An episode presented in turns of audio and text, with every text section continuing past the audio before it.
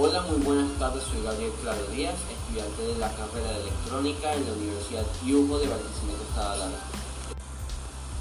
Las indicaciones que se deben tomar en cuenta al usar un osciloscopio es que debemos saber qué onda vamos a visualizar y también la amplitud y la frecuencia que vamos a utilizar. También es necesario adecuar la escala horizontal y la escala vertical para poder visualizar los tres o cuatro periodos de dicha forma de onda. También hay que seleccionar el canal con la sonda que estamos usando, si es el 1 o es el 2. También tenemos que comprobar que la masa de la sonda esté pinchada en la masa del circuito, porque si no, no estaríamos midiendo nada. También debemos comprobar que el canal esté modo DC. También fijar el punto de 0 voltios en lugar en el lugar deseado y comprobar que el trigger esté intentando sincronizar el canal que estemos usando para evitar tomar una foto de una onda que no estemos utilizando o observando. Por último, se debe fijar el nivel de disparo en cualquier punto dentro de la forma de onda. Entre otras características del osciloscopio podemos distinguir lo siguiente. El ancho de banda. Esto indica la máxima frecuencia que el circuito de flexión vertical es capaz de reproducir sin introducir errores por la atenuación.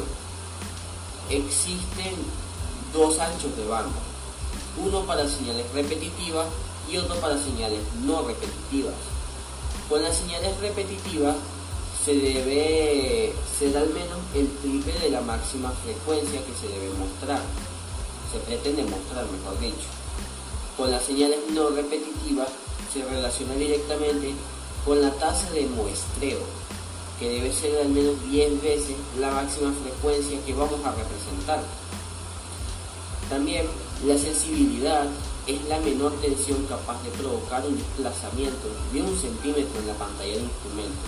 Es muy importante seleccionar una sensibilidad correcta para poder observar la onda en movimiento la cantidad de canales. En un osciloscopio puede tener entre 1 a 4 canales de entrada, en el caso de que los digitales pueden llegar a los 16 o más canales. También la base de tiempo. Eh, la base de tiempo puede ser simple o demorada. En la base de tiempo demorada se selecciona una parte de la onda para ampliarla en la pantalla. Otras especificaciones que podemos observar es el tamaño de la memoria de datos, eh, la función de análisis, función de disparo especiales y resolución vertical de la pantalla en bits